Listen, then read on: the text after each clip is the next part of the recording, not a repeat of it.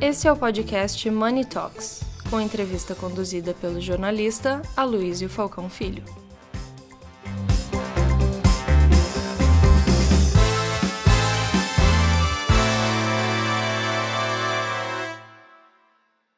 Olá a todos. Nós temos aqui hoje uma missão bastante interessante que é falar sobre perspectivas econômicas e políticas. Ou seja, todo mundo aqui trouxe a sua bola de cristal, porque ultimamente o cenário está é, tá um pouco difuso. Porém, a impressão que eu tenho é que nos últimos 30 dias nós conseguimos enxergar um pouco mais, é, ou melhor, com um pouco mais de clareza o que pode acontecer. Isso não quer dizer que é, as nossas previsões sejam necessariamente acuradas, mas tenho a impressão que agora a gente consegue enxergar um pouco melhor o que será, digamos, os próximos três anos e meio e vamos torcer para que as coisas melhorem. Uh, nossa dinâmica aqui vai ser primeiro a Sila Schumann falando do cenário político e depois nós teremos nosso grande Mansueto para falar da questão econômica. Sabe, Mansueto, que sou seu fã desde a época da Secretaria de Tesouro, porque é, é muito difícil você encontrar uma pessoa que tenha a mesma iniciativa, a mesma, o mesmo perfil de alguém da iniciativa privada dentro do governo, Mansueto ele tinha essa, essa proatividade, essa capacidade enorme de trabalho, mesmo sendo um servidor público. Então, fica aqui o meu a minha homenagem ao Mansueto. Além da clareza e de deixar a gente sempre calmo, né? Eu sempre que falo com o Mansueto, eu fico mais calma. Acho que agora resolveu. Foi? Bom, bom dia, obrigada Luiz, obrigada Cris, prazer estar com vocês aqui é, nesse painel. Bom, começamos pela política para acordar todo mundo assim de um jeito animado nessa nesse dia. Bom, gente, a gente vive hoje é, um momento é, forte, uma maré forte de oposição. E isso é no mundo, né? Não é só aqui no Brasil. A gente vive uma maré de oposição.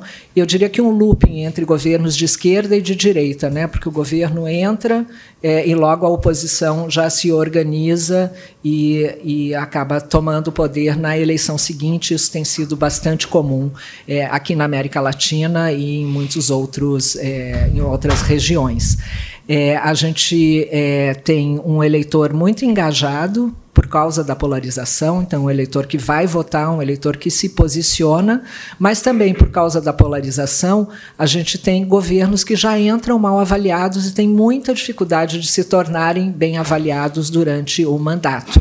Então a gente vê isso nos Estados Unidos, a gente vê isso na América Latina é, toda, né? A gente vê isso no Peru, a gente vê isso no Chile, a gente vê isso na Argentina, é, de governos é, que entram como a, é, eles foram eleitos por uma margem muito pequena de votos, né? Uma diferença muito muito pequena, ele já entra com uma oposição é, polarizada e engajada contra esse governo. Então, não importa o que esse governo faz, as pessoas já se posicionam contra. Então, isso de modo geral. Portanto, é, nesse sentido, é, eu não tenho nenhuma expectativa de que o governo Lula é, tenha índices tão positivos, evidentemente, como teve no primeiro e segundo mandato. Então, hoje em dia, a gente mudou muito a nossa expectativa do que, que é popularidade. Então, hoje, 40% de popularidade a gente considera bastante alto né? porque raramente alguém passa os 50%, pensando que Lula é, chegou quase a uma unanimidade ali no segundo governo em termos de índices. Então, essa é a primeira questão. É, aqui no Brasil, a gente vê o governo tendo uma leve melhora de popularidade, muito ligada à economia. Né? A gente tem essa simetria entre economia e política cada vez maior no mundo hoje. Então, é uma questão que a gente observa muito no IDEA. Então, por que, que teve essa pequena melhora aí de popularidade do Lula por conta é, inflação está mais baixa, carros populares, algumas medidas tomadas ali pelo governo é, que influenciam ali, é, especialmente classe C, que é uma classe mais crítica ao governo. A classe C, por exemplo, foi é, a, a, classe mais é, indecisa na última eleição que mais demorou para decidir o voto, esses indecisos, e que são fundamentais para ganhar uma eleição. Então, esse pessoal, de, especialmente de centros urbanos, acabou migrando ali para o Lula na reta final, o que proporcionou a vitória dele, e o governo está bastante ligado nesse público, considerando ele bastante é, fundamental. É, a gente tem é, um cenário, aí vou falar um pouco de cenário eleitoral, falar um pouco para frente. É, a gente tem é, um, uma direita, né, um bolsonarismo, seja lá como a gente for é, chamar isso, um anti-petismo, é, bastante fortalecido pela situação partidária. Então, hoje você tem uma concentração muito maior de recursos na direita e nesses partidos. Para vocês terem ideia, a direita, né, os partidos que a gente considera de direita hoje, é, que muitos chamam de centrão, né, mas é, são partidos antipetistas, é, você, eles têm o dobro do que a esquerda em termos de fundo partidário, porque tiveram, de fato, a estratégia de eleger bancada de deputado federal, que hoje é o maior ativo que um partido tem, porque é, muitos deles deixaram de lançar candidato a presidente para colocar todos os recursos em deputado federal, fazer uma grande bancada, ficar com fundo partidário, e isso vai permitir a eles continuarem ou estarem no poder na próxima eleição. Então, foi uma estratégia é, bastante acertada desses partidos, e a gente tem uma migração ali. Antes, você tinha, em termos de fundo partidário, você tinha o MDB, o PSDB, partidos é, mais tradicionais ali que estavam é, é, entre os maiores, e hoje você tem PL, republicanos é, e, e, por aí afora, partidos é, não tão tradicionais, mas novos, União Brasil, é, que tem todo esse recurso. Isso me faz é, é, andar mais uma casinha dizendo que eu não acredito que na próxima eleição a gente vai ter um outsider como a gente teve é, em 2018. Por que isso? Exatamente por essa concentração de recursos. Os partidos é que vão decidir quem vai, quem vai ser o candidato. E eles vão colocar alguém da política, sem dúvida nenhuma. Né? É muito difícil que o partido vá em busca de um Luciano Huck, da Luiz Helena, enfim, desses nomes todos que tiveram em voga aí nas últimas eleições como alternativa. Isso eu estou falando da direita, mas a esquerda é, também é, tem muitos quadros, está no poder, enfim, então vai, vai tomar o mesmo rumo. É, a gente tem aí o momento de, de julgamento da, da ineligibilidade do Bolsonaro, que é praticamente certa, e o que, que acontece aí para frente? A gente fez um estudo, nós nos juntamos aqui, o IDEA, que é o instituto do qual eu sou CEO, a CEO, com o Locomotiva, que é um outro instituto bastante é, renomado, e mais alguns cientistas políticos num, num movimento que a gente chama de Zeitgeist, e a gente fez um estudo profundo sobre quais são os caminhos da direita aqui para frente. Então, sem Bolsonaro, né? a direita sem Bolsonaro. Em primeiro lugar, 54% é, dos eleitores já consideram é, um candidato que não seja Bolsonaro na próxima eleição. E quem que esses. É, 54% da direita. Sim, 50, Ou dos eleitores totais? 50% dos eleitores totais. É, e aí, esses. É, quem são os nomes que estão é, despontando? Governadores, principalmente. Né? Então, a gente tem o Tarcísio como um candidato forte, ele precisa ser mais conhecido, mas ele já é reconhecido com relação à a, a, a, sua é, é, capacidade. A gente tem o Zema, que é menos conhecido ainda. É, tem outros governadores que também despontam aí, inclusive o Ratinho Júnior do Paraná, ele aparece na pesquisa. É, aí você tem o Eduardo Leite, que não é exatamente um candidato de direita, um candidato mais ao centro, pode até se posicionar como centro-esquerda, é, se, se seguir uma estratégia é, mais de disputa. É, e você tem qualquer pessoa do nome Bolsonaro. Qualquer pessoa do nome Bolsonaro sai aí com 18% do eleitorado. E aí a gente está falando mais precisamente da Michelle Bolsonaro, que é uma candidata forte a princípio, porque é muito conhecida, é, tem o nome Bolsonaro, é, porém vejo muitas dificuldades para ela é, no futuro, especialmente com relação à família. Né? Já começa daí os problemas da Michelle se tornar é, candidata e também não, não, não, vejo muita perspectiva dela crescer tanto na campanha. Né? Ela sai de um patamar importante, o que significa que ela é uma candidata importante. Então, ela é uma candidata que a gente tem que é, prestar, prestar bastante atenção. Agora, o que é ser de direita e o que é ser de esquerda? Né? A gente está falando aqui de direita e de esquerda, no entanto, nesse mesmo estudo, a gente pesquisou o que pensam os eleitores de direita, o que pensam os eleitores de esquerda. Alguns dados é, me, me surpreenderam mais. É, o primeiro deles é que direita e esquerda pensam muito parecido, e são os temas que mais pensam parecidos com relação ao Estado e à economia.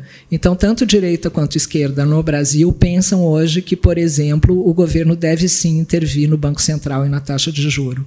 Tanto esquerda quanto direita pensam sim é, que o Estado é, deve prover os serviços é, de educação, saúde, por aí afora, é, de forma mais ativa.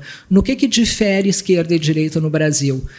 Segundo esse estudo que a gente fez, basicamente nos temas que o bolsonarismo pautou na rede social, que são STF, urna eletrônica e presença de militares no governo. Então, isso hoje é o que diferencia mesmo quando a gente olha para a direita e para a esquerda.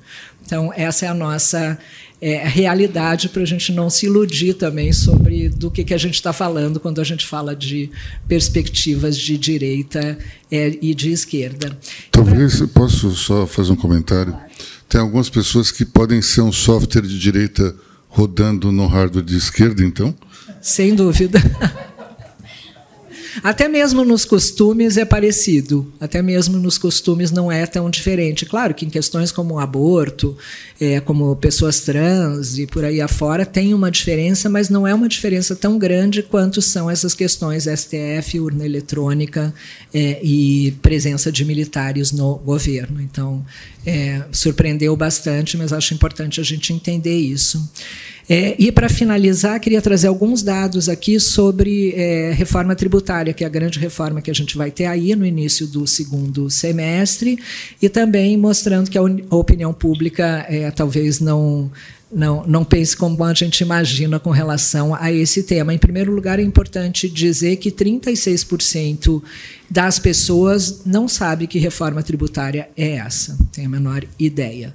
Então, acho que essa é, é, é, muito importante. Eu acho que isso faz parte é, de, um, de, uma questão que a gente tem aqui no Brasil de pouca discussão dessas agendas importantes. A gente tem uma dificuldade de incluir a opinião pública é, nesses temas, que seria importante que tivessem consciência, até porque a gente está falando de tributo. Né? Então, se você não tem consciência de que tributo você paga ou de que reforma vai ser essa, você tem menos condição ainda de cobrar o governo a respeito dos serviços que são entregues, né? Não tem essa consciência, mas essa é a realidade hoje. E aí, quais são as expectativas? Eu vejo aí um grau de frustração.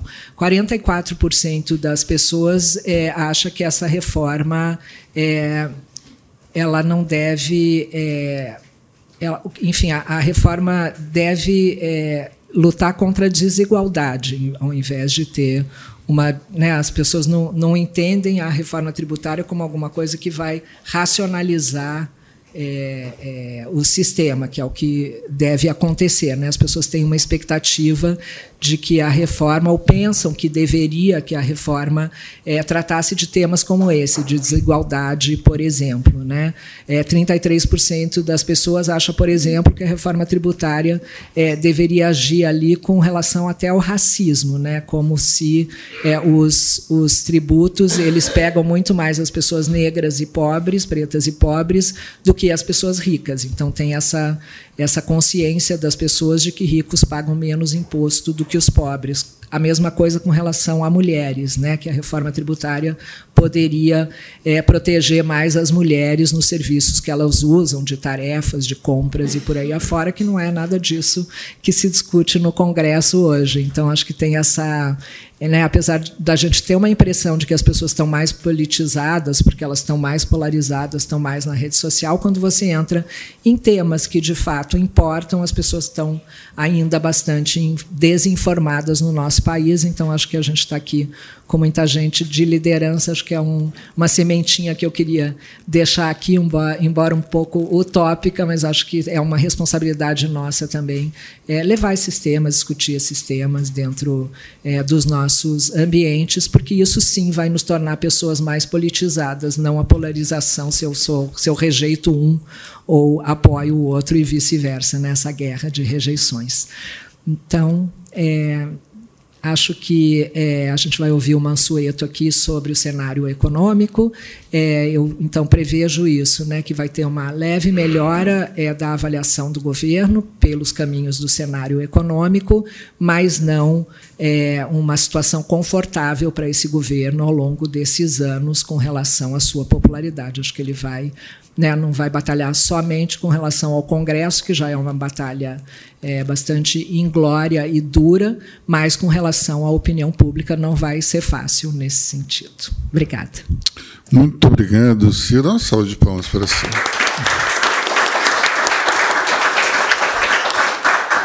Bom, vamos agora ao Mansueto. É, e da última vez que a gente conversou, você enxergava um, um, cenário que poderia ser melhor do que todo mundo estava pensando na época. Você continua enxergando? Tem espaço para fazer uma pergunta possível? Vamos, depois que do Macedo, a gente vai juntar todo mundo. Vamos lá? É, então, bom dia, obrigado a todos. É verdade, a última vez que a gente conversou, nem me lembro exatamente onde foi, mas já faz algum tempo. Eu acho que foi num, num, evento também de uma seguradora francesa. Isso, exatamente. Não, espanhola. É, e estava todo mundo meio pessimista e aí eu dei um cenário mais realista.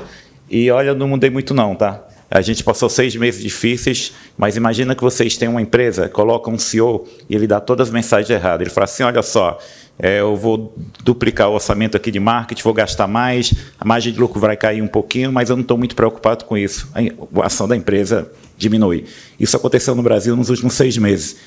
E agora está mudando, eu vou explicar por quê. O primeiro ponto é o seguinte: o que o Brasil fez nos últimos seis anos não foi pouca coisa. Em termos de reforma, a gente aprovou Previdência, a gente aprovou a independência do Banco Central, reforma trabalhista, a gente, a gente reduziu crédito de banco público subsidiado e teve um aumento, uma, um enorme crescimento do mercado de capitais, a gente mudou marcos regulatórios, como saneamento e vários outros, ferrovias. Então, o Brasil fez reformas importantes, que está acontecendo uma coisa que é ruim para a minha profissão, mas que está acontecendo é bom para o país. Há quatro anos, os economistas erram previsão de crescimento. Em 2020, os economistas falaram o seguinte: olha, esse ano ninguém pode sair de casa, é, tem esse lockdown, o PIB do Brasil vai cair 6%, caiu 3%. Aí em 2021, começou o ano, todo mundo um pouco alegre, falou assim: olha, agora a economia vai retomar, se tudo der certo, vai crescer de 2% a 2,5%, cresceu 5%. Aí no ano passado, ano ruim, juros altos, os economistas falavam: esse ano vai ser muito ruim, que os juros estão muito altos, a produção do Brasil, que a gente chama PIB, vai cair meio por cento, talvez cresça 0,5%. Cresceu 3%. Esse ano a gente começou falando: olha, talvez vai crescer 0,9%, 1%, vai crescer 2%, mais de 2%. Então a gente vem há quatro anos errando. Quando eu pergunto vários amigos meus da Faria Lima, gestores, diretores de banco e economistas, assim, olha, como é que está a tua previsão para o próximo ano? Eles assim, olha, eu estou agora puxando para cima. Eu pergunto, mas por quê? Eu não sei muito bem, mas está acontecendo alguma coisa com a economia. O que é essa alguma coisa da economia? Foram seis anos de reformas muito profundas que o Brasil fez, apesar de toda a polarização política. A gente tem uma eleição em outubro, termina a eleição, eleição é período de volatilidade, todos os candidatos prometem muito mais do que podem entregar. Quando termina a eleição, quem vence normalmente dá um sinal de, de, de segurança, de conforto para a população. Fala que, que terá responsabilidade fiscal, que tenta, tentará aprovar reformas importantes para fazer com que o país cresça mais, mas nessa eleição não foi isso que aconteceu. Quando a eleição terminou, o que aconteceu com o mercado? O mercado melhorou. A bolsa estava em mais de 120 mil pontos, a curva de juros, que é os juros para daqui a 3 anos, 4, 5, 10 anos, estava sinalizando um país com juros ali por volta de 11%, um pouquinho abaixo, e o dólar estava R$ reais. Mas aí a primeira declaração do presidente eleito foi o seguinte: olha só, estão falando que eu tenho que fazer é, um ajuste fiscal, que eu tenho que ter controle das contas fiscais, mas se eu tiver que escolher entre fazer isso e aumentar gasto social, eu vou aumentar gasto social. Quando ele falou isso, ele colocou que ele tinha que fazer uma escolha, que essas coisas não eram compatíveis. Ou você é responsável do ponto de vista, de ponto de vista fiscal, ou você vai aumentar gasto social e não vai ligar para o fiscal. Quando ele colocou que isso, que isso não era compatível, o mercado piorou. O presidente viajou, foi para a COP27 no Egito, ele repetiu a mesma frase: o mercado piorou. Depois teve um fato, um episódio, que aí de, de fato começou a piora mais aguda do mercado, que era o seguinte: na eleição, os dois candidatos prometeram que iriam colocar o Bolsa Família nesse patamar maior, 600 reais é, por mês e não tinha orçamento, não tinha dinheiro no orçamento desse ano para pagar 600 reais por mês. Tinha para pagar 400 reais. Ou seja, o mercado dava como dado que quem quer que vencesse a eleição pediria ao Congresso Nacional 50 bilhões de reais a mais para pagar um Bolsa Família maior. Só que o presidente eleito, ao invés de pedir 50 bilhões de reais, ele pediu um pouquinho a mais, ele pediu 200 bilhões de reais. Quando ele pediu 200 bilhões de reais, todo mundo fez a conta e falou o seguinte: olha, a gente vai sair de um ano bom, que foi 2022, que o governo conseguiu economizar depois de muitos anos, para um déficit de 230 bilhões. O superávit do setor público no ano passado você soma município, estado, governo federal, não coloca o pagamento de juros, ficou uma economia de 135 bilhões. A gente ia passar esse ano para um déficit, a conta no vermelho, em 230 bilhões. Você sair de 135 bilhões positivo para 230 bilhões negativo, é uma piora de 360 bilhões de reais. O mercado piorou de vez. Aí a curva de juros foi para mais de 13%. A gente olhava para os juros no Brasil daqui a 5 anos, 10, 15 anos, estava sinalizando um país que nos próximos 10 anos teria juros nominais de 13,5% ao ano, que seria compatível com a inflação. Para isso acontecer, o Brasil teria que ter inflação de 7% ao ano. E o dólar, início do ano, foi para quanto? 5,45. E a bolsa começou a cair. A bolsa começou a cair, cair. Quando foi lá no final de março, ela estava em 97 mil pontos. Por que isso aconteceu? Porque a gente passou novembro, dezembro, janeiro, fevereiro e março dando sinais, dando mensagens erradas. A primeira semana de janeiro, quando teve a posse dos ministros, todo mundo teve um mar de esperança e pensou o seguinte: agora o governo vai começar, eles vão dar as mensagens adequadas. Na posse dos ministros, um ministro olhou para os repórteres e falou o seguinte: Olha, vocês se lembram daquela reforma trabalhista que o Brasil aprovou alguns anos atrás? A gente vai mudar. Aí o outro falou: Olha, se lembra da reforma da Previdência que foi aprovada ali em 2019? A gente vai mudar. Então foi isso. A gente terminou a primeira semana de governo com o ministro-chefe da Casa Civil, Rui Costa, chamando a imprensa e pedindo para a imprensa um favor. Disse: Olha, eu queria pedir a vocês para não dar muita bola para o que os outros ministros estão falando. Então, isso foi início de governo. Então, a piora que aconteceu, é com todo respeito ao governo, enfim, todos, é, vários políticos, foi mensagens erradas. Foram sinais muito ruins. E aí a gente chega final de janeiro e acontece algo que ainda não terminou e que não pode acontecer. Empresário, vocês falarem mal do Banco Central e do Roberto Campos, é comum, é normal. A gente espera que o presidente do Banco Central apanhe um pouco do setor produtivo. Faz parte do job description. Agora, o presidente da República, não quando o presidente da República, no final de janeiro, falou o seguinte: olha, talvez tenha sido um erro aprovar a independência do Banco Central. E foi além, falou o seguinte: olha, essa meta de inflação de 3% é muito baixa para o Brasil. Talvez fosse melhor a gente ter uma inflação mais alta, 4, 4,5%. Quando o presidente falou isso, imediatamente o mercado, cada um olhou para o outro e falou: peraí, se o presidente está falando que é melhor ter inflação mais alta, vai ficar descontrolado a coisa. O gasto vai subir muito, a inflação vai ser maior. Vamos atualizar a nossa expectativa para uma inflação maior para 24, 25, 26, 27. E foi exatamente isso que aconteceu. Durante todas as semanas, a partir de janeiro, a expectativa de inflação para 23, um pouco, mas mais 24, 25, 26 e 2027 começou a ir para cima o que praticamente inviabilizaria corte de juros pelo Banco Central. Quando a gente terminou o ano, já com esse governo eleito, a expectativa do mercado é que o corte de juros começasse em junho, começasse nesse mês. Quando começou toda essa confusão, a expectativa do mercado foi: olha, estamos frito. Se tiver corte de juros no Brasil, vai ser lá para novembro e talvez nem tenha corte de juros. Isso foi início de governo. Para piorar a gente tinha um ministro da Fazenda que o mercado não confiava e nem tampouco a imprensa. Tem um editorial do Estado de São Paulo que me marcou muito, com o editorial do dia 4 de janeiro de 2023, primeira semana de governo, e o, e o título do editorial era Haddad, vírgula, o ministro decorativo. Como é que você começa um governo com um dos cargos mais importantes, que é ministro da Fazenda, e a imprensa falando que o ministro é meramente decorativo? Isso foi início de governo. O que aconteceu e começou a melhorar um pouco ali a partir de final de fevereiro. Várias coisas. A partir daí a gente tem alguns, é, enfim, alguns altos e baixos. No final de fevereiro, depois de Carnaval, pela primeira vez o ministro da Fazenda ele viaja junto com o presidente do Banco Central. Pela primeira vez eles têm a oportunidade de conversar entre os dois sozinho, sem nenhum assessor por perto. E desde então, todas as semanas eles passaram a conversar. É, em vez em quando o ministro da Fazenda dá pancada do Banco Central, dá, porque senão ele é cobrado muito pelo partido dele, pelo PT. E o presidente da República, o presidente Lula, ele naturalmente bate talvez um pouco acima do tom aí no presidente do Banco Central. Mas a notícia boa é que desde final de fevereiro é, se estabeleceu um canal de comunicação entre Ministério da Fazenda e Banco Central. Isso foi muito importante porque é, foi bom para os dois lados, foi bom para a agenda econômica. E mais ou menos no final de março, o ministro Haddad elabora um plano fiscal, é, apresenta um novo plano fiscal para tentar sinalizar para o mercado que esse, é, que esse déficit fiscal não vai ser tão grande, não vai ser 230 bilhões nesse ano, e que nos anos seguintes esse déficit vai cair fortemente. Vamos deixar bem claro uma coisa: esse plano fiscal que eu vou explicar que o governo apresentou, mesmo ele dando certo, ele não vai resolver o problema fiscal daqui a três anos, na próxima eleição presidencial, a gente vai estar discutindo um ajuste fiscal do próximo governo. Só para todo mundo ficar ciente disso. Dito isso, o ajuste fiscal do governo é o seguinte: é, durante os próximos anos, o, a, o gasto público crescerá, em, em termos reais, entre 0,6% a 2,5%. Mas para o gasto público crescer 2,5%, a receita tem que crescer mais. A receita tem que crescer 3,5% porque o gasto público, a despesa do governo federal, crescerá 70% do aumento da receita. Se a receita não aumentar, se a receita for zero o crescimento, mesmo assim a despesa vai crescer 0,6%. O que o ministro está prometendo é o seguinte: olha, a expectativa desse ano, o, o, governo já tomou algumas medidas desse ano, o déficit esperado para esse ano é de 100 bilhões de reais, que a gente chama déficit primário, receita menos despesa sem pagamento de juros.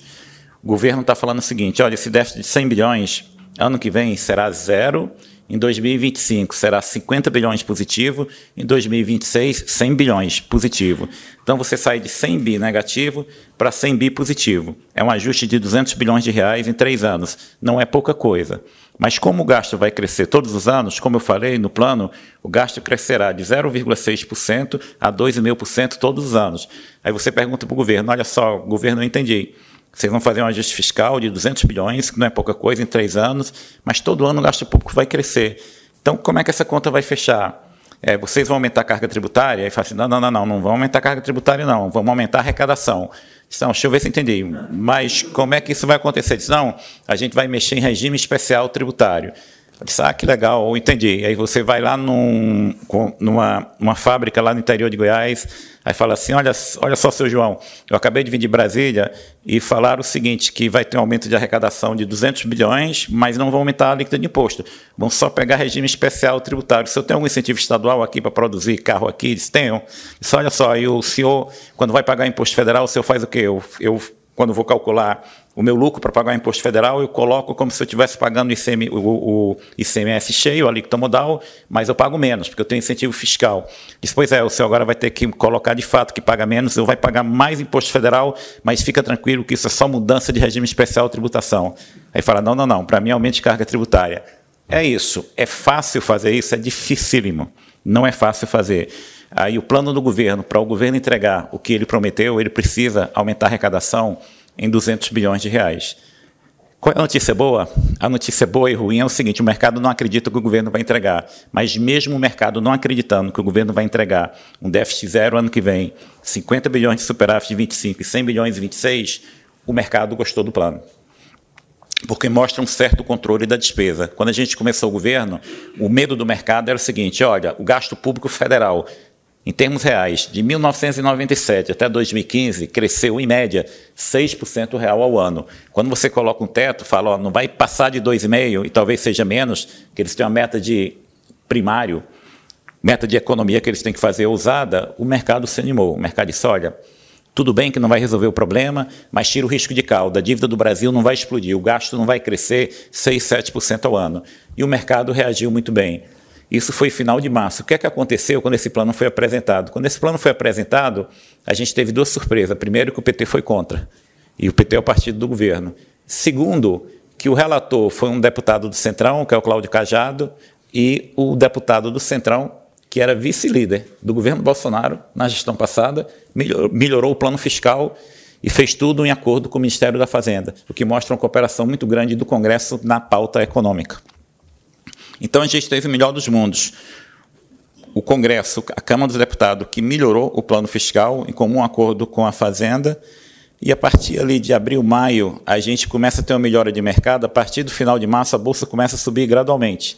A curva de juros começa a fechar. Esse juros que eu falei para vocês, para daqui a 5 anos, 10 anos, 15, que estava em 3,5, começa a fechar. E a gente tem uma surpresa grande, ali no início de junho. Qual é? O mercado esperava que o crescimento desse ano fosse 0,91% e vem um crescimento do primeiro trimestre do ano do PIB muito forte. Vem um crescimento de quase 2% no primeiro trimestre do ano, puxado pela agricultura. A expectativa era que o crescimento da produção agrícola no primeiro trimestre fosse de 12%, cresceu 22%. Quando todo mundo viu aqueles números, falou o seguinte: olha, se a economia brasileira ficar estagnada no segundo trimestre, terceiro trimestre quarto trimestre, tem garantido, pela forma que o PIB é calculado, um crescimento de 2,3% para esse ano. Ou seja, a agricultura salvou o Brasil. E tem outro ponto importante. Se o consumo e investimento tivesse vindo forte, seria ruim, porque a gente está com a taxa de juros muito alta. Quando eu falo taxa de juros muito alta, é de fato muito alta. Tá? A taxa de juros do Brasil até junho, em 12 meses. Taxa de juros real, se eu pego os últimos 12 meses, quanto era a taxa nominal e quanto foi a inflação, e pego a diferença, dá uma taxa de juros real de 9,8%. Vocês estão num país que tem hoje a maior taxa de juros real do mundo. Tem algum país com juro real perto de 10%? Nenhum. Então, assim, mesmo com um juro real nessa magnitude, a gente vai ter um crescimento bom. Por quê? Porque a agricultura vai puxar. O consumo veio muito fraco e o investimento teve o segundo trimestre de queda. Isso seria um dado muito ruim, mas num contexto de juro alto é um dado bom porque não vai atrapalhar o corte de juros do Banco Central e a gente vai ter um PIB crescendo 2%, enquanto a expectativa de mercado era um crescimento abaixo de 1%. Além disso, com esse crescimento maior do PIB que a gente vai ter, a gente começou a ter uma surpresa nos últimos dois, três meses, começou a ter uma queda muito forte de preço de commodities que não era esperado. A gente teve uma queda muito forte de preço de produtos agrícolas, agora reverteu um pouquinho, mas teve uma queda muito forte e uma queda muito forte também do preço do petróleo. Gente, todo mundo hoje espera que até o final do ano o preço do petróleo fique aí na casa entre 70 e 80 dólares o barril. Tinha banco que estava estimando que no final do ano o preço do barril de petróleo estaria em 120 dólares. Então você teve uma mudança radical na questão do petróleo, por quê? Porque o boicote em relação ao petróleo da Rússia praticamente não tirou o petróleo do mercado. A Rússia desviou a venda para a Índia e para a China e a gente teve aumento de produção de Irã e Venezuela. Então, mesmo com o corte da produção de petróleo pelo OPEP, como a gente está indo para um ano de crescimento baixo no resto do mundo e de aumento de oferta, a gente vai para um ano de preço de petróleo ali entre 70 e 80 dólares. Isso mudou muito, que o, governo federal aumentou o imposto sobre combustível e o preço do petróleo caiu. A ponta no preço no varejo praticamente não mudou e teve queda. Quando teve queda de preço de commodity e petróleo também em queda, os economistas olharam para frente e os índices de inflação começaram a cair. Tanto a expectativa quanto a inflação para esse ano. Há três meses atrás, a expectativa, nossa expectativa aí do mercado era que a gente terminaria esse ano com inflação de 6,2%. A expectativa do mercado hoje é que a gente vai terminar o ano com inflação de 4,9%, possivelmente um pouquinho ainda mais baixa. Tem o risco da inflação cair e ficar ali em torno de 4,7, 4,6, o que seria espetacular, porque o Banco Central iria cumprir a meta. Dito isso, nas últimas três semanas, depois dessa, desse cenário de inflação em queda, o mercado começou a olhar para frente com uma expectativa muito grande do que vai acontecer hoje, que é a reunião do Conselho Monetário Nacional. Em fevereiro, teve um debate ruim para o Brasil, que foi o presidente e algumas pessoas falando em mudar a meta de inflação para uma inflação mais alta. Agora não. Agora, possivelmente, o que vai acontecer hoje é que o governo não vai mudar a meta de inflação, a meta de inflação continuará em 3%, só que o governo vai falar o seguinte: olha só, daqui para frente, a meta de inflação no Brasil é 3% para sempre E o Banco Central pode trabalhar com um período maior para trazer a inflação para 3%, que é exatamente o que ocorre no resto do mundo. Por exemplo, no ano, a meta de inflação dos Estados Unidos é 2%. A inflação dos Estados Unidos será 2% esse ano? Não. Ah, mas será 2% ano que vem? Hum, também não. Mas lá em 2025, aí sim. A mesma coisa no Brasil. O Banco Central agora possivelmente vai poder ele, Banco Central, arbitrar, decidir quanto tempo ele levará para trazer a inflação para a meta. Se a única mudança que ocorreu hoje foi essa, quando a gente faz pesquisa com assets, eles falam o seguinte: olha, se a única mudança for essa, talvez a gente tire 0,2 a 0,3 ponto de inflação do ano que vem. A inflação do ano que vem está em torno de 4, cairia para 3,7. Mas qual é a notícia boa? Hoje de manhã, às 8 horas da manhã, o Banco Central publicou o relatório trimestral de inflação e falou o seguinte: olha, seguindo esses parâmetros, essas projeções de mercado para taxa de juros e colocando para taxa de câmbio, colocando tudo isso no meu modelo, eu estou olhando que a inflação do Brasil em 2025 vai para 3,1%. Qual é a meta de inflação do Brasil? 3%. Isso que o Banco Central escreveu hoje, num relatório que foi publicado às 8 da manhã, significa, sem a mínima sombra de dúvida, que a taxa de juros começará a cair em agosto desse ano. E o que já está precificado é um corte de 150 bips, ou seja, o juro sai de 13,75 para 12,50. 125 bips, isso. 13,75 para 12, desculpa, 13,75 para 12,25. Só que essa queda pode ser muito maior. E qual é a notícia boa? O mercado já está precificando, e mesmo assim a inflação converge para a meta em 2025, que a partir de setembro do próximo ano nós voltaremos a ter taxa de juros de um dígito. Taxa de juros em torno de 9%, o que é uma excelente notícia para, enfim, qualquer empresa produtora de bens duráveis e também para o setor de construção civil. Então, hoje, no relatório trimestral de inflação, o Banco Central fala o seguinte: olha, com esse cenário que o mercado tem, mesmo o juro caindo para um dígito, a partir de setembro do ano que vem, a gente consegue cumprir a meta de inflação em 2025. E a partir de agosto, o Banco Central vai estar preocupado não em cumprir a meta de inflação em 24, mas sim em 25. Então é um cenário muito bom que praticamente consolida o que todo mundo esperava, que é o cenário de corte de juros. O cenário de corte de juros, aí é outro jogo. Por quê? Porque o que vai determinar o crescimento do Brasil no próximo ano é a taxa de juros. A gente sabe que quando a gente olha para um prazo mais longo, o que determina o crescimento de um país é a produtividade. Mas próximo ano será a taxa de juros. Se a gente vai para um ciclo de corte mais rápido de taxa de juros, a gente pode ir para um 2024 crescendo 2% ou mais. E aí, a expectativa do mercado, que seria 2023 e 2024, os dois anos, a gente crescendo abaixo de 1%, passa a ser dois anos de crescimento acima de 2%. Muda tudo. Os indicadores fiscais melhoram muito.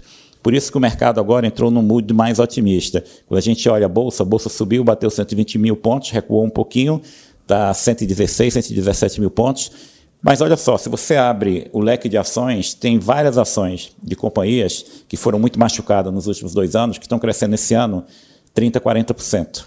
Quando você olha o índice Bovespa cheio, você tem uma, uma tem uma, uma, sinalização um pouco errada, porque, por exemplo, a Vale está com uma queda muito forte. A Vale é mais de 10%, de 10 do índice Bovespa.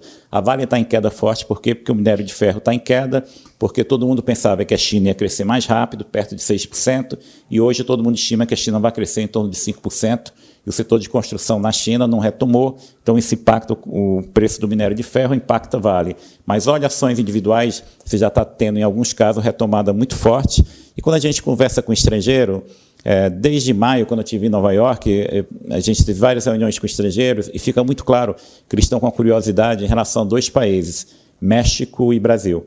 Os estrangeiros, quando tomam a decisão de investir no Brasil, eles não ficam comparando o Brasil nem com os Estados Unidos, nem com a Alemanha, é, eles ficam comparando a gente com Rússia, com China, com Turquia, com Colômbia, com Chile. Quando você faz essa comparação, a gente sai bem, porque nos últimos seis anos o Brasil fez muitas reformas.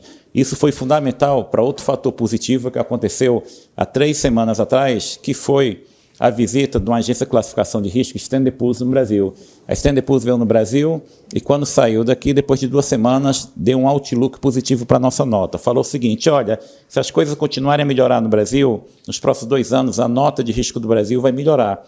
E por que essa agência de classificação de risco fez isso? Porque lá no relatório eles escreveram: o Brasil fez muitas reformas importantes e agora a gente está confiante que essas reformas serão mantidas, não serão revertidas.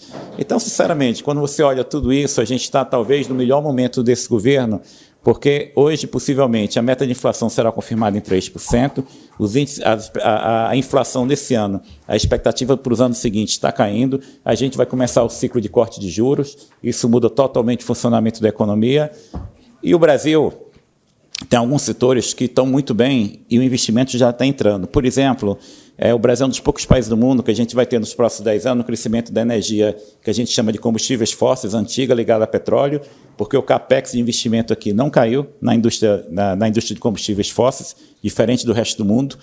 E a gente vai ter um aumento muito forte da curva de produção de petróleo do Brasil a partir de 2026, em decorrência de investimentos que já foram feitos no pré-sal. Só que a gente também terá a expansão muito forte de, da, de oferta de energia renovável, eólica e solar, porque está tendo muito investimento, inclusive de petroleiras de todos os países do mundo, que os acionistas não querem que elas investam em combustíveis fósseis, estão vindo para o Brasil para investir em energia renovável. Então, isso é um movimento muito positivo e a agricultura nem precisa falar. A agricultura do Brasil tem crescido bastante, vai continuar crescendo. A gente tem, eventualmente, a renda agrícola vai cair, porque o preço do produto agrícola caiu, mas a área plantada não vai diminuir. Então, quando um, um, um produtor ele aumenta as terras para fazer plantação de soja e milho, é, mesmo quando o preço cai, ele não deixa a terra ociosa. A queda do preço teria que ser muito forte isso não vai acontecer. Então a gente possivelmente não terá um crescimento tão grande de safra no próximo ano, mas a safra vai se manter no nível muito alto, que significa, nesse ano, significa alimento mais barato. A gente vai ter nesse ano a menor inflação de alimentos do Brasil desde 2017. A inflação de alimentos no Brasil no ano passado foi 13%. A inflação esperada de alimentos do Brasil esse ano é zero no contexto que você tem mercado de trabalho relativamente aquecido, crescimento real do salário mínimo e o programa social mais importante do Brasil foi triplicado. O Bolsa Família, que era um programa de 50 bilhões de reais de 2003 a 2019, ele passou a partir desse ano a ser um programa de 170 bilhões de reais. Então pergunto a vocês o seguinte: olha, tem algum risco de greve geral no Brasil daqui a um mês, dois meses? Zero.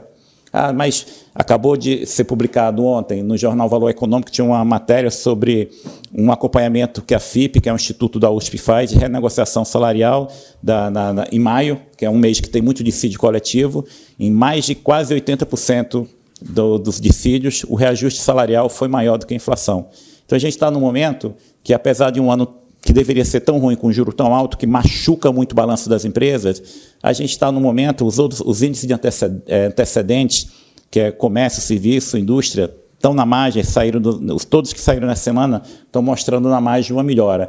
Então, se o governo começa a dar a mensagem correta, aprova uma reforma tributária boa, deixa de bater no Banco Central e se esforça para retomar a agenda de reformas e concessões, que é muito importante, a gente vai para um cenário muito melhor, porque vai chegar um momento que a gente vai ter que deixar de criticar o Banco Central, porque o Banco Central não vai ser o problema. Porque ele agora vai começar a cortar juros e o mercado sinaliza que a gente, no final do próximo ano, volta a ter juros de um dígito.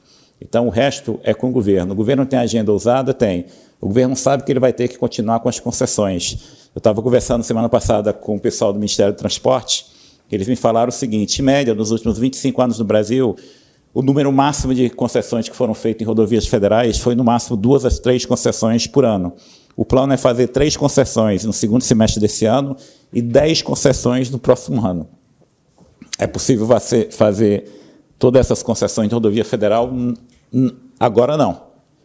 Para isso acontecer, o juro vai ter que cair. Por quê? Porque as empresas hoje não têm balanço para se endividar. Então, as empresas hoje que atuam no setor de construção de rodovias, em fazer investimento em rodovia, elas estão com um nível de endividamento muito alto, elas não conseguem pegar empréstimo para fazer investimentos novos. Então, para elas conseguirem pegar empréstimo, para participarem de 10 leilões no ano que vem, para construir um bocado de rodovia, elas vão ter que ter injeção de capital. Para ter injeção de capital, o juro tem que cair para elas poderem ir na bolsa. Então, a gente está num momento que, se o juro cair, vai abrir várias oportunidades. A gente está vendo no banco, nos últimos 30, 40 dias, já um crescimento muito grande de acesso ao mercado de capitais. A gente fez lançamento de algumas debêntures com valores expressivos nos, nas últimas semanas e está tendo várias operações de follow-on na Bolsa. Teve agora a, o fechamento da, da operação da Localiza essa semana. Semana passada a gente coordenou a venda de ações é, do Grupo Cassino do Açaí, que foi uma operação de 2 bilhões e 100 milhões, e o que a gente está notando em todas essas vendas de follow-on, de empresas que estão lançando ações no mercado, empresas que já são capital aberto, uma demanda muito grande de fundos estrangeiros, de investidores institucionais de fora. E quando o investidor institucional de fora começa a entrar muito forte, é um, é um momento muito bom para a Bolsa.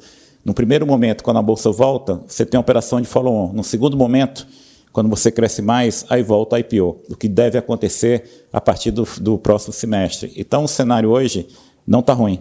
É, se o governo mudar a posição, mostrar que tem um compromisso com reformas, a gente vai para um 2024 muito melhor. O que a gente tem que se preocupar mais, aí eu, não dá tempo eu falar, mas só para deixar um alerta, é com médio e longo prazo. Por quê? Porque olha só, ontem saiu a contagem da população do Brasil pelo novo censo, e o Brasil tem 203 milhões de pessoas. A população do Brasil hoje está crescendo meio por cento ao ano. Foi o que cresceu nos últimos 12 anos. Isso é muito pouco, tá? É, a gente está com a menor taxa de crescimento dos últimos 12 anos em 150 anos de história do Brasil. Isso significa que o nosso processo de envelhecimento, que já era rápido, ele vai ser muito maior. E significa também o seguinte: a gente vai ter que fazer uma revolução na educação desse país. Porque, anotem, um problema que vocês todos terão ao longo dos próximos anos é falta de mão de obra. Falta de mão de obra sem qualificação e falta de mão de obra qualificada. Isso vai ser um baita problema. A gente está fazendo amanhã um leilão de linha de transmissão de energia, faremos outros no segundo semestre, talvez ocorram mais dois do ano que vem. Com esses leilões saindo, a gente vai precisar ter mais ou menos 35 mil trabalhadores para construir nos próximos quatro anos linha de transmissão de energia elétrica. Hoje o setor tem 11 mil trabalhadores, então tem um déficit aí de mais de 20 mil. Isso vai ser algo muito comum no Brasil. Então, o nosso desafio agora é educação. Por quê? Porque quando um país envelhece, a população do Brasil pela contagem antiga do IBGE, ela passaria a cair daqui a 25 anos. A partir de 2038, nós vamos estar num país que a gente não conhece, nossos pais não conheceram, nossos avós não conheceram, que é um país que todo ano a população diminui.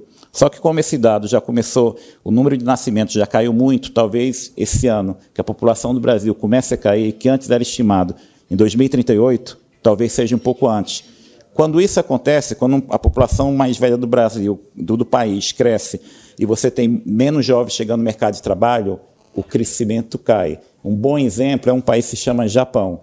O Japão era um país que de, de 1940, pós-segunda guerra, 1950 até 1990, era um país que assustava todo mundo. Ninguém conseguia competir com o Japão. O crescimento médio do PIB japonês de 1950 a 1990 foi de 6,8% ao ano. 1990, o Brasil era um, o Japão era um país que com uma proporção de idosos muito grande. O que aconteceu com o Japão pós 1990? 1950 1990, crescimento médio do PIB do Japão 6,8%. 1990 2019, crescimento médio do PIB do Japão 1%. Quando o Japão ficou velho, parou de crescer. A mesma coisa corre o risco de acontecer com o Brasil. Só que lá, quando o país envelheceu, ele já era rico. Se a gente não fizer a revolução educacional nesse país nos próximos 5, 8 anos, a gente corre o risco de daqui a 20 anos ser um país velho e ser um país pobre. Então, eu me preocupo muito mais com o que a gente terá que fazer olhando o médio e longo prazo do que com o curto prazo. Curto prazo, se o governo não fizer tolice, a gente vai entrar agora num bom momento de mercado, queda de juros, recuperação de empresas. Gente, parabéns mais uma vez, Mano Report. Obrigado.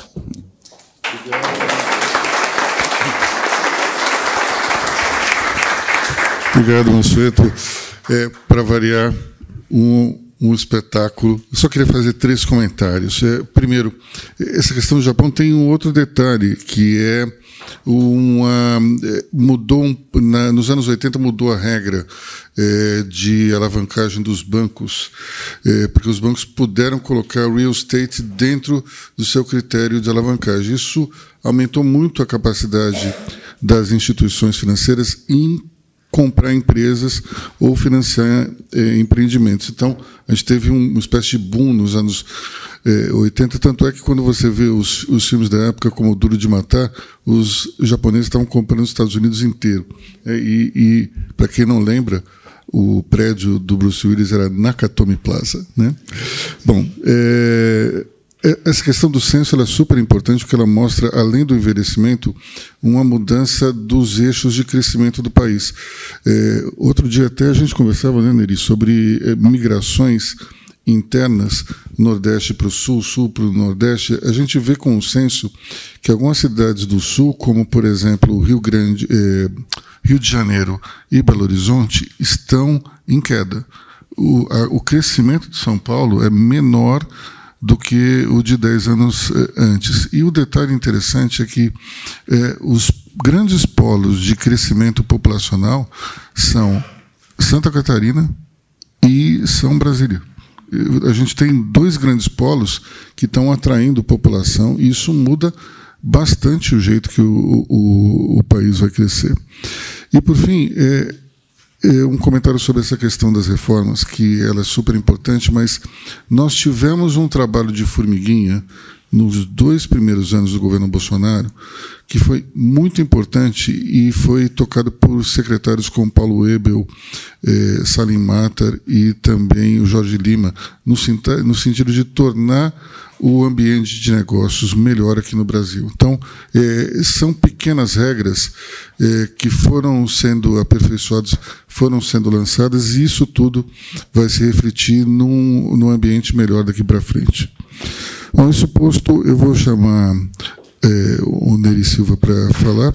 É, antes, é, falando um pouco sobre o novo desafio dele, que é One Global Broking, é, a gente, geralmente, quando olha para o seguro, a gente pensa sempre na apólice. Mas existe algo por trás da apólice que é o resseguro, que é tão importante quanto seguro, mas as pessoas não pensam muito nele. E o, o que a Uniglobal tem de importante é que ela atua não somente na área de seguros, como também de resseguros, o que permite que as grandes empresas e os grandes empreendimentos sejam cobertos globalmente. Estou certo? Rapaz, eu não diria melhor, hein? Estou impressionado com a Luiz. Muito obrigado pela oportunidade de é, participar aqui, de falar um pouco sobre a nossa atividade. Eu uh, conversava agora há pouco ali com o Mansueto antes de começarmos aqui, eu falei para ele: eu não invejo você, é? porque é, num país onde até o passado é imprevisível, o trabalho dele é prever o futuro na economia. Não é? Então, é, não é fácil, mas ele faz com, com, com maestria. Eu é, sou oriundo do grupo Unibanco, é, de muitos anos atrás, e construí minha carreira no mercado financeiro também e dentro do grupo Unibanco depois foi destacado para a seguradora do grupo, que tinha um sócio estrangeiro, que certamente o Mansueto conhece, que era o grupo AIG. Construí minha carreira e tive oportunidade de dirigir diversas seguradoras, a última delas um grupo italiano, onde eu era responsável pela nossa operação na América Latina até cerca de um ano e meio atrás, quando decidimos é, empreender, vamos dizer assim, mais, essa vez mais por nossa conta, né, com é, um sócio fundo investidor, que é o JC Flowers, é, e é, trouxemos para a América Latina Nicolau Daut é, e um grupo de pessoas, Nicolau, colega nosso também, executivo, empresário oriundo é, da área de seguros, e decidimos trazer para a América Latina um broker é, de seguro e resseguro, que são atividades, são estruturação de é, riscos é, de seguro, é, operações de seguro mais sofisticadas para médias e grandes empresas. E há cerca de 18 meses, que eu falo com os meus colegas, né, que parece mais que são 18 anos, é, nós começamos a montar a nossa estrutura na região e nós temos hoje escritórios é, em Miami, Bogotá, Lima, Santiago, é, Buenos Aires, Rio de Janeiro e São Paulo. E são José, na Costa Rica, antes que eu me esqueça. Então, é, nós somos uma empresa de serviço, é, uma empresa de, é, dirigida por seus sócios locais, e a nossa proposta é de trazer um serviço de qualidade é, para operações sofisticadas na área de seguro e resseguro.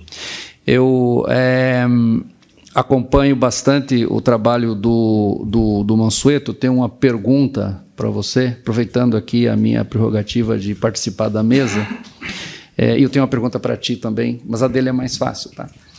É, o, o, essa semana eu li um trecho sobre que o presidente da República recebeu pela quinta vez em seis meses o presidente argentino. E aí tinha uma estatística lá de que o presidente argentino já foi recebido mais vezes do que 32 dos 39 ministros. E o presidente voltou a falar outra vez numa moeda comum né, na, na, na, nos países é, do Mercosul. Como é que você vê isso? E emendando a essa. A, você acha que isso é uma realidade, é um sonho, é retórica? ou tem alguma coisa, alguma possibilidade real disso acontecer? Né? Essa é a primeira parte. A segunda parte é, com a queda de juros, você acha que é, o dólar poderá voltar a ficar mais caro? É, então, vamos lá. É, um, eu acho que no caso da Argentina, é, o presidente está com um problema muito sério que eles não têm divisa, não têm reserva para comprar, para importar. E ele tem um problema bastante grave também com a questão de energia. Ele tem um contrato com o Brasil, não sei muito bem como está isso, mas tem que ser renegociado. Não sei nem quem é que fornece, mas a, a está difícil a renegociação desse contrato de oferta de energia do Brasil. O Brasil tem linha de transmissão de energia para a Argentina. Se, o, se por um acaso é, cortarem o fornecimento de energia do Brasil para a Argentina, a Argentina teria que fazer um racionamento de energia. E acho que esse contrato está sendo renegociado agora. Então tem uma série de interesses. É, precisa de divisa, de dólar para importar, precisa re resolver um, uma garantia de um contrato de fornecimento de energia que é feito para a Argentina, uma série de coisas então está num momento bastante complicado e no meio do, e muito próximo à eleição presidencial. Mas a, a chance de ter uma moeda comum é, muito, é praticamente impossível. É, então, hoje mesmo na Argentina está quase tudo dolarizado. Quando você vai comprar um apartamento na Argentina, você compra com dólar. É, então, a, a, chance de você ter um, alguma moeda comum, por mais que tenha essa retórica de tentar fazer o, negócio, o comércio internacional usando, enfim, algum outro meio de pagamento é muito difícil, tá? Então, acho que isso é muito mais declarações, porque a possibilidade disso acontecer é perto de é Retórica mesmo, é apenas... É, eu acho que sim. Ao segundo ponto do dólar. O dólar é o seguinte, é o Brasil hoje é credor em dólar, tá? É bem diferente de 20 anos atrás. Há 20 anos atrás, o nível de reserva do Brasil era na, era na casa de 30, 5 bilhões de dólares, mas o Brasil, em plena campanha eleitoral de 2002, pegou um empréstimo de 30 bilhões de dólares com o FMI e a reserva foi para 35 bilhões de dólares. E olha só, é, a, a, dívida externa do Brasil 20 anos atrás era 135 bilhões de dólares, para um nível de reserva de 30 bi, e a gente tinha 40% da dívida local indexada ao câmbio. Quando o dólar ficava mais caro, você tinha explosão da dívida. Isso mudou, tá? É, hoje o Brasil é credor em dólar. O que é que significa isso? A gente tem um nível de reserva que é 345 bilhões de dólares, tem uma dívida externa que é a mesma de 20 anos atrás, 135 bilhões de dólares, e hoje a dívida do Brasil é, é totalmente interna. O percentual que é indexado a câmbio é insignificante. Então, hoje, ao contrário de 20 anos atrás, quando o dólar fica mais caro, imediatamente as contas melhoram. E além disso, a gente está indo esse ano para o terceiro ano consecutivo de recorde de balança comercial. A gente teve um saldo recorde de balança comercial em 2021 de 60 bilhões de dólares, em 2022 de 62 bilhões de dólares. Esse ano deve ir mais ou menos aí para algo entre 70 e 75 bilhões de dólares. Por quê? Porque depois da pandemia o preço das commodities dispararam e, 50, e 8, mais ou menos 77% do que o Brasil exporta são commodities, 54% do que o Brasil exporta são quatro produtos minério de ferro, carne, soja e petróleo. Então, os, o, e como o diferencial de juros do Brasil está muito alto, mesmo quando a gente começar a queda de juros, o diferencial de juros do Brasil ainda vai ficar muito alto e deve, deve continuar a atração de capital. Quando a entrada de capital para a renda fixa diminuir, talvez a gente esteja a recuperação da economia e a recuperação de bolsa e venha um fluxo para a bolsa. Então, o cenário de câmbio no Brasil eu acho que é positivo. Ontem o câmbio começou, o dólar começou a subir, bateu quase 4,87, hoje está recuando um pouco. Ah, no início do ano o dólar estava 5,45. Quando o dólar estava 5,45 lá no banco, a gente praticamente teve consenso que ó, vai cair. Quando chegou em 5,10, algumas pessoas, ah, agora não cai mais não, e a gente, não, não, vai continuar caindo. Chegou 5, a gente vai continuar caindo. Disse, não, não vai cair, vai continuar caindo. 4,90, depois 4,85. Semana passada estava 4,77. Então, assim, é difícil prever câmbio, mas a gente acha que vai ficar flutuando nessa faixa aí de 4,70, 4,90. Na verdade, o dólar se enfraqueceu em frente a várias moedas do mundo desde outubro do ano passado. Se a gente tivesse pego todo o enfraquecimento do dólar, era para a taxa de câmbio hoje, tá, o dólar está R$ 4,64. Então ainda tem chance do real se valorizar mais. Mas a gente precisa ter notícia positiva vindo do Brasil, porque no ano passado o estrangeiro entrou muito forte em bolsa, nesse ano ele entrou forte em janeiro, depois ele parou, depois ele começou a sair. Agora ele, é, depois do final de março ele entrou um pouco mais, mas ele diminuiu. Então, mas a gente não vê nenhuma pressão no câmbio. No ano passado quando a taxa de câmbio subia, quando o dólar ficava mais caro, a gente notava que o exportador ele atrasava o fechamento do câmbio, esperando que o dólar fosse crescer mais ainda. Como, quando, como ele parava de fechar o câmbio, de fato o dólar crescia.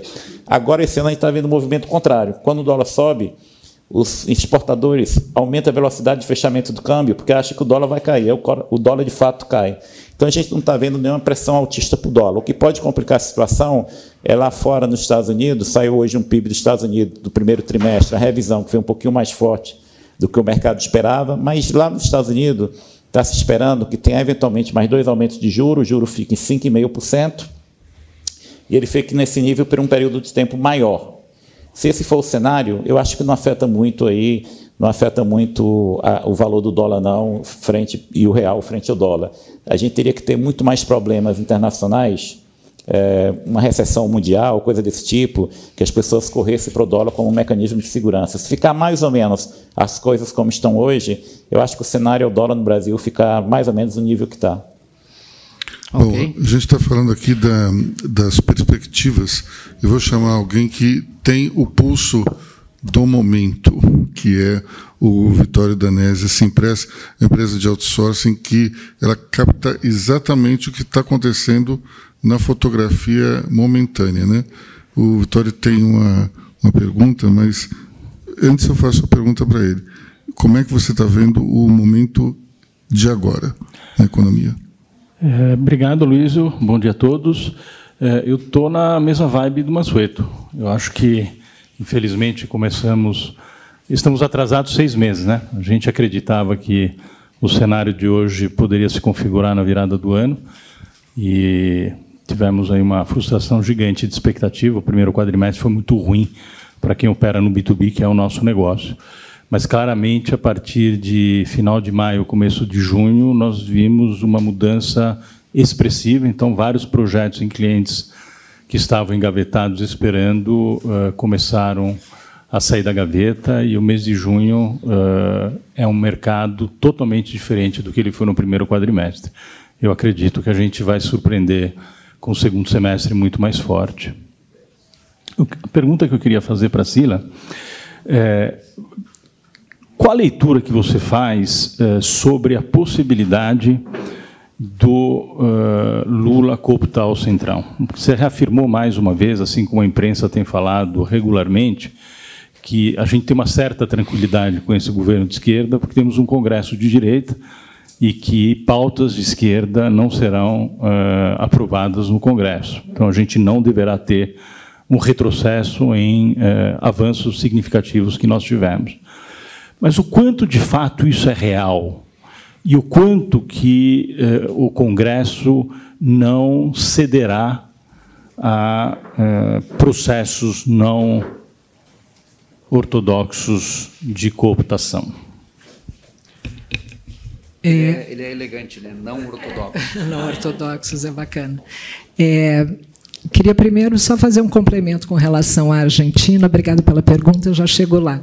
É, eu acho que é importante, além, além das questões que o Mansueto trouxe, dos, enfim, de questões é, reais que é preciso se discutir entre os dois países, é, eu acho que a gente tem que ter muito claro qual é o papel que o Lula se deu desde a eleição. O papel dele é de se tornar um líder internacional. E essa é a prioridade dele. Então, ele vai continuar fazendo isso. Então, ele quer se tornar, é, de fato, do Brasil ser essa liderança da América Latina, e a Argentina é muito importante nisso, sem dúvida nenhuma, mas do mundo. Né? Então, ele tem viajado muito, se colocado, isso. E aí, chego lá na sua questão, isso tem atrapalhado é, a política interna, especialmente a questão com o Congresso, porque eu acho que o Lula não tem essa, acho não, tenho certeza que ele não tem essa prática de um Congresso tão difícil quanto ele está enfrentando hoje.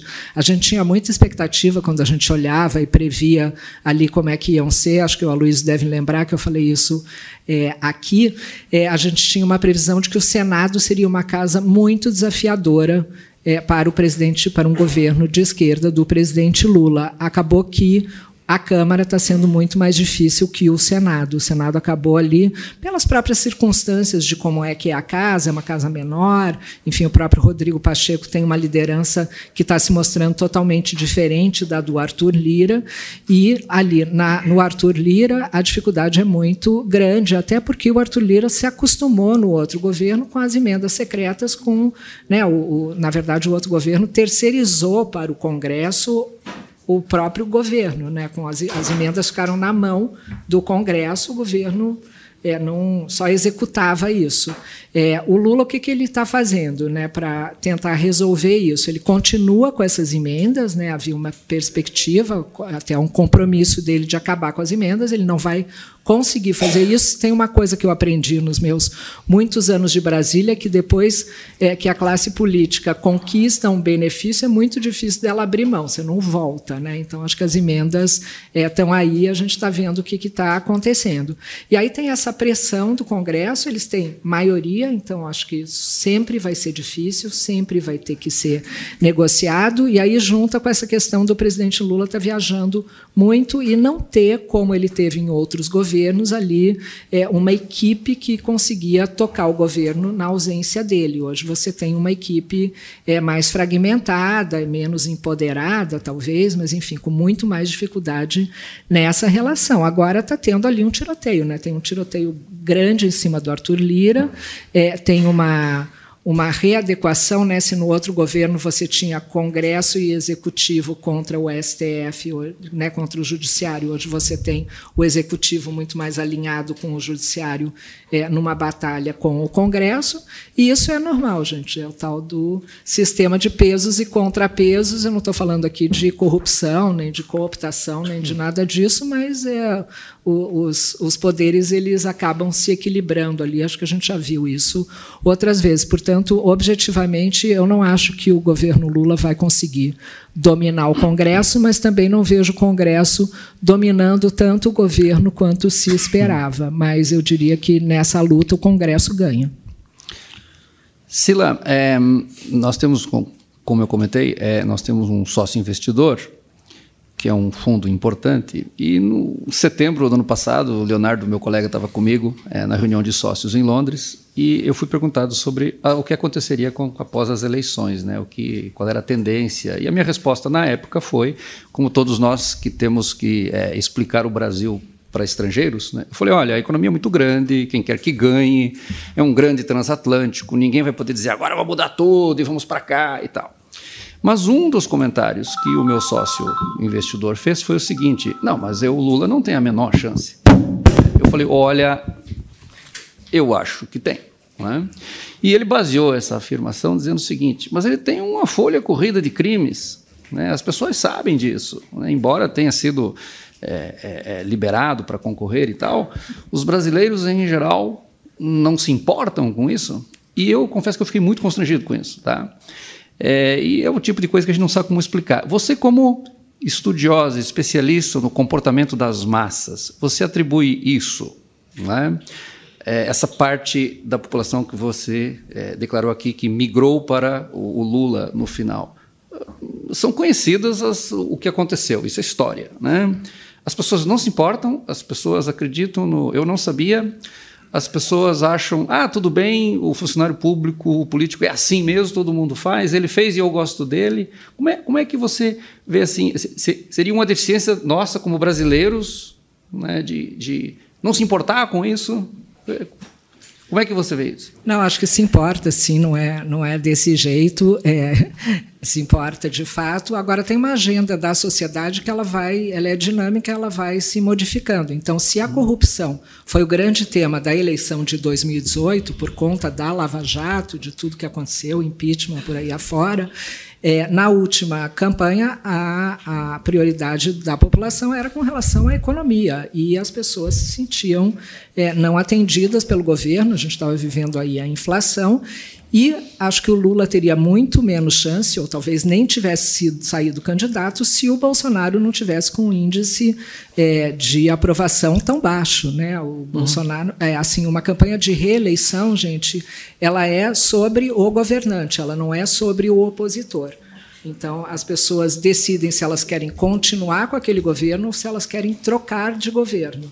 Então, o Bolsonaro, na forma como ele estava, na condição da pandemia e de outras questões, de falar só para os dele, de não ter se aproximado do centro, ele é, viabilizou a candidatura Lula. O Lula teve, é, além disso, ele teve alguns acertos ao fazer ali, ao se aproximar do centro no segundo turno, quando ele criou aquela frente ampla, quando ele trouxe o Alckmin, ele jogou muito direito estrategicamente, coisa que o Bolsonaro não fez. Ele trouxe mais uma vez um militar de vice, ele não enxergou esse jogo da forma como eu estou trazendo. Então, é, tendo um governo do PT depois da Lava Jato e do mensalão, você vai ver que os índices é, que a corrupção ela volta um pouco mais para cima na preocupação dos brasileiros. Ela estava embaixo porque ela deixou é, de ser um problema na mente das pessoas. Você tendo o governo do PT, ela vai voltar a ser uma preocupação e acho que esse governo tem que também se preocupar bastante com isso, de não aumentar a sua enfim, a sua imagem é, relacionada à corrupção. Entendi.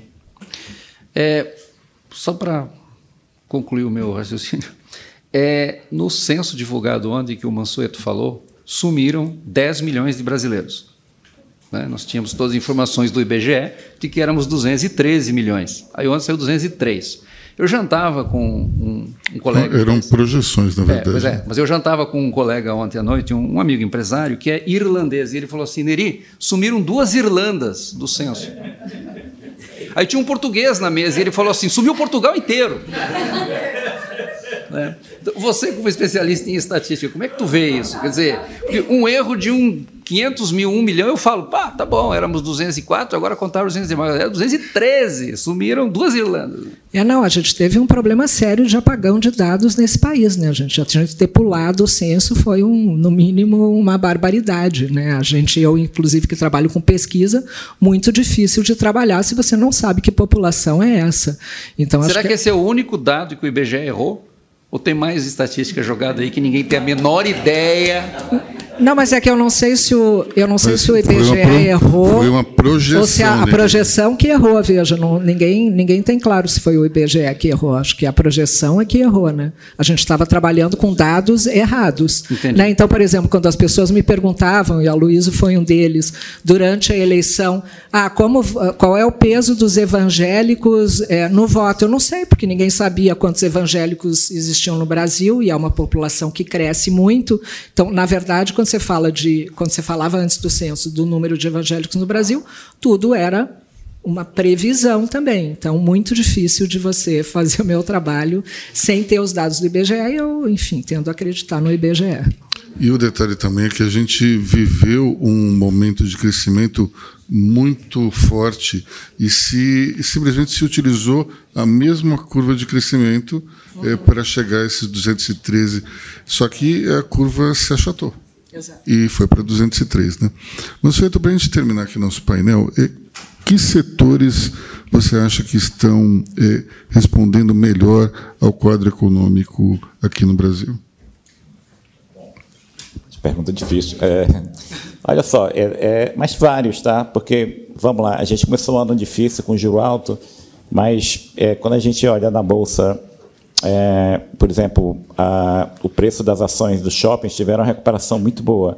Eu me lembro que eu tive reunião com vários deles, eles estavam me falando no, no primeiro trimestre, no, já no segundo trimestre, sobre o resultado do primeiro tri. Eles falaram assim: olha, a gente está num momento muito bom, o ticket médio está muito maior do que era pré-pandemia e a gente está conseguindo repassar aumento de, de, de custo para o aluguel. Então, os shoppings tiveram, estão tendo um ano muito bom. Teve um valuation, mas não só shopping. Você pega algumas empresas de varejo, não todas, é, mesmo com a concorrência de produtos chineses, algumas foram mais machucadas do que outras, que foram mais machucadas são aquelas que não têm, por exemplo, um canal de distribuição muito grande digital. Acho que tinham montado o canal de distribuição digital, estão com crescimento de valor esse ano. Novamente, era para ser um ano muito ruim, porque com giro alto, ele pega o balanço das empresas muito forte. A gente teve ainda um problema de Americanas, que secou o mercado de emissão de dívida privada ali em fevereiro, março, e só voltou a se normalizar em maio. Mas é, quando você sai das, das grandes empresas, que respondem que pesam muito no índice Bovespa, e vai para outras, é, sinceramente, a construção é, sofreu, por causa do custo muito alto e o juro de dois dígitos dificulta o financiamento imobiliário para a classe média, mas baixa renda, por exemplo, vai ter aumento de subsídio, aumento do valor da minha casa minha vida. Baixa renda vai crescer bastante. Alta renda, olha, eu penei para comprar um apartamento em São Paulo. E estava conversando com um amigo meu, construtor, no ano passado, ele falou assim, olha, espera um pouquinho que eu tenho um apartamento com a sua cara. Eu falei, olha que bom, quanto é que vai ser um metro quadrado? Isso é uns 55, 60 mil reais. Disse, não, não é minha cara, não. Então, assim, a alta renda teve um crescimento muito forte. De, né, quando eu converso com o pessoal da construção civil, a gente passou três anos muito bons, 20, 21, 22. 23 vai ser mais difícil por causa de juros, mas com essa perspectiva de queda, já, já melhora bastante. Mas, em geral, o varejo sofreu muito, a concorrência de importados chineses foi muito forte, é, machucou. A gente tem algumas empresas na, na área de construção pesada que tiveram um problema também. Essas de concessão de rodovias todas estão muito alavancadas. Algumas empresas que estavam mais alavancadas no contexto de juro alto sofreu. Mas é isso, o, o juro caindo agora nesse ritmo mais forte, eu acho que melhora muita coisa. E, e, e, olha só, a gente passou cinco anos, seis anos no Brasil. A taxa de desemprego vai sair amanhã, do IBGE. O mercado espera que seja algo em torno de 8,3. A gente passou seis anos no Brasil com taxa de desemprego acima de 10, tá? Taxa de desemprego do Brasil em 2016, 17, 18, 19 e 20 21 foi acima de 10%. Taxa de desemprego antes da pandemia no Brasil era 12%. Taxa de desemprego está 8% no ano ruim, de juro alto. Essa taxa de desemprego nenhum banco espera que vá voltar a 10%. Então, possivelmente vai ficar no nível mais ou menos aí em torno de 8% ou 9%. Com a retomada da economia, ela vai para 8%. Então, o cenário de mercado de trabalho não é ruim. A gente tem um problema que, com esse juro muito alto, o dado que saiu de crédito ontem, referente a maio, as famílias brasileiras estão no nível mais alto de comprometimento de renda para pagar a dívida. Está no recorde histórico. Então, com juro alto, as famílias, como tinham se alavancado, comprado carro, todo mundo está é, tá com a prestação, o que compromete renda, pagamento de dívida é muito alto. Então, a gente vai precisar da melhora da economia, queda de juros, para desalavancar esse peso das famílias, para voltar, por exemplo, a consumir bens duráveis. O segmento de bens duráveis sofreu. Então, o cara que vende televisão, carro, sofreu, porque com juro muito alto, as pessoas tinham comprado muito isso na pandemia e aí reduziram a compra. Mas bens não duráveis, eu estava conversando com a turma de cosmético, é, e perguntando assim: olha, está sendo um ano ruim? Ano passado foi ano ruim? Ele disse, não, as minhas vendas cresceram 20%, 25%. Então depende, tem segmento de bens duráveis sofreu, juro alto mata segmentos de bens duráveis, como o setor automobilístico. Mas agora a gente vai entrar no ciclo de queda de juros, as coisas voltam a melhorar. Bom, bom Marcelo. Fernandes. Que excelente painel. Realmente a escassez de mão de obra está muito grande. Mas minha pergunta é para você, que é a questão dos altos índices de inadimplência. Então, é mais ou menos relacionado a isso. Juro alto, muita alavancagem, inadimplência que saiu ontem, referente a maio, cresceu em pessoa física, pessoa jurídica. A gente está com o maior índice de inadimplência desde 2016. Então, pessoa física e inadimplência está no maior, maior nível desde 2016. Foi um ano muito ruim, tá? 15, 16, o Brasil teve dois anos de queda de PIB, quatro anos de queda de investimento, é, mercado de trabalho taxa de desemprego em dois dígitos, a inadimplência está como estava naquela época. Agora a gente espera que vai melhorar. Agora isso não impactou muito em balanço de banco, não. Todo mundo se protegeu, todo mundo fez provisão. A gente tem um banco que é o Banco Pan, que é um banco mais de baixa renda, que é um banco que a gente vinha num crescimento muito forte cartão de crédito. Já ali no final de 21, início de 22, a gente começou a ter medo da inadimplência, a gente reduziu bastante a concessão de novos cartões de crédito em decorrência disso, a gente segurou, é, agora é esperar isso, é esperar esse ciclo de queda de juros. Como o mercado de trabalho está relativamente bom e a renda real está crescendo, talvez a inadimplência em algum momento comece a cair, mas ela está muito alta ainda, que significa que a gente tem que ter muito cuidado em concessão de crédito, é muito seletivo. Nesse ano, com o evento da Americana, os bancos também passaram a ser muito seletivos na concessão de crédito para empresas. Houve, em determinado momento, uma concentração em empresas maiores é, à custa de empréstimo para empresas menores. Empresas de porte pequeno é, que fica sujeita a crédito bancário e não tem acesso ao mercado de capitais, sofreram. Sofreram realmente muito. Agora vamos ver, talvez a gente tenha chegado no pico da inadimplência, mas ela vai ser uma queda lenta, tá? Última pergunta para o Caco Guerdão. A última, eu ia fazer duas. Né? Desculpa. Não, mas eu, eu vou fazê-las. É, reforma tributária, gostaria muito de escutar o Monsueto e ainda o Tarcísio hoje, ainda nas páginas, né? essa, essa briga quanto o governo concentra. E o Neri, eu ia perguntar sobre percepção Brasil internacional. Né?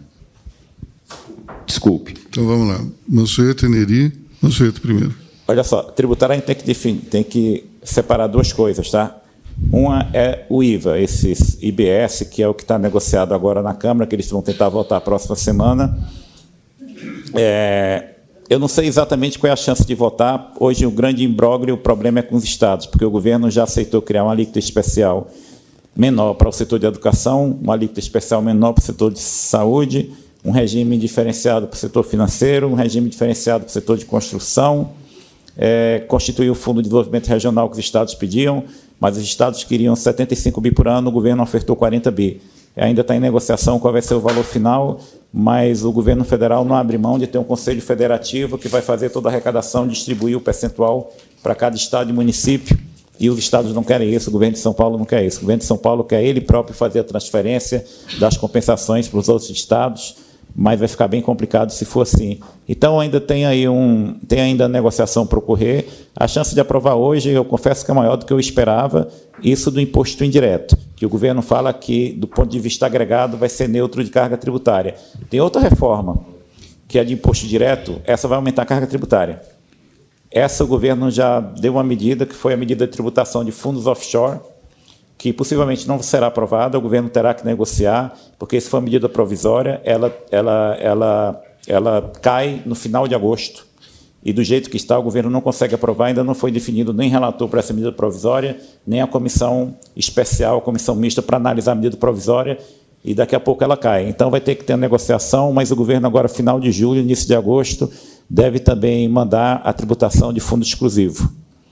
É, e depois é que vem a parte de dividendos e RPJ, tudo isso. Mas qual é uma notícia boa, a, a falou um pouco aqui, é o seguinte, a gente hoje não tem governo de esquerda forte nem, é, nem aqui, nem no Chile, nem na Colômbia. Tá? Então, o, o, governo, o que nos assustou tanto nos últimos seis meses, que a gente ficava escutando com, com cuidado o que vinha de Brasília, e eram narrativas mais radicais do que o governo pode entregar. Então, tudo isso será negociado.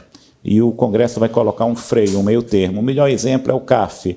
Na primeira semana de janeiro, o governo editou medida provisória falando: olha, eu vou mudar é, o funcionamento desse tribunal administrativo. O governo teve que voltar atrás, a medida provisória caiu, tem um projeto de lei que será votado próxima semana, mas em comum acordo com o governo e modificaram lá a regra. Se ficar empate, tanto o governo quanto o contribuinte pode ir à justiça, mas a Receita Federal tem a opção de dispensar a multa e renegociar e dar um prazo maior para o pagamento da dívida. Com a queda da multa, o valor fica bem menor. Então, se chegou a um meio termo que possivelmente pode ser aprovado. Então é isso. O, o, governo às vezes coloca uma proposta na mesa e ele tem que negociar com o Congresso. Esse é um governo que a base política é muito frágil. E o Congresso ele quer ajudar a pauta econômica, mas o Congresso não quer aumentar a carga tributária. A reforma do IVA talvez seja uma reforma emblemática, que eu acho que é a única reforma que eu escuto do Arthur Lira que ele está muito interessado em aprovar. Mas tem muita negociação ainda para ocorrer. Neri? Cacau, em minha opinião, a percepção que as pessoas têm é, do Brasil no exterior é bastante positiva.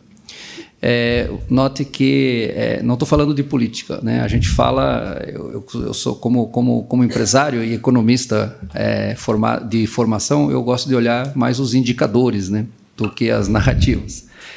E bom, esta semana estivemos juntos no evento que foi organizado da, pela visita do vice-governador do nosso estado, é o Gabriel Souza. Por Vocês aqui. nem Aliás, perceberam que o Neri era gaúcho. Ah, né? Luiz, eu, eu, não vou trazer o Gabriel e o Eduardo para falar aqui com você. É, no, sabe que gaúcho é que nem cearense, né? Por quê? Tem até na lua, né, cara? Qualquer lugar tem gaúcho.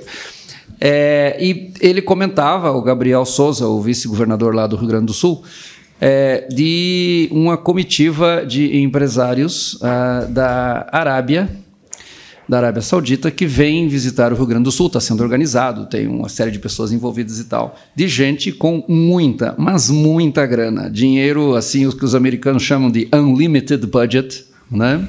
é, para investir em projetos e eles querem vir para conhecer o Rio Grande do Sul. Quando a gente conversa com o Jorge Lima, que é amigo nosso secretário aqui é, do, do, do, Tarcísio, São Paulo atraiu alguma coisa, o último número que ele falou, 150, 160 150. bilhões em investimentos estrangeiros. Então, assim, o investidor vê o Brasil né, ainda como é, um, uma terra de oportunidades. Quando comparado com os vizinhos, né, é, é, é México e tal.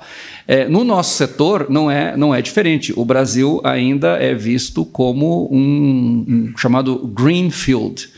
É, quando comparado com os vizinhos também. Se você, se você for ao, ao, ao setor de seguros, no Chile, todo chileno que pode ter um seguro, qualquer seguro, ele já tem um seguro. Né? No Brasil, por exemplo, apenas 30% da frota de veículos está segurado, que é a maior carteira. A grande maioria dos brasileiros não tem um seguro de vida.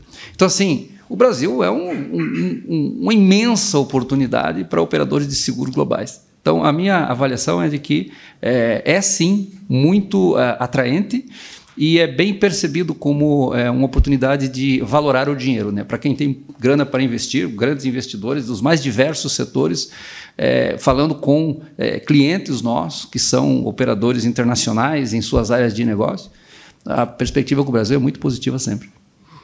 Bom, nós vamos encerrar então esse nosso primeiro painel. Eu agradeço a presença de todos os nossos eh, panelistas, nosso debatedor, e uma salva de palmas para todos.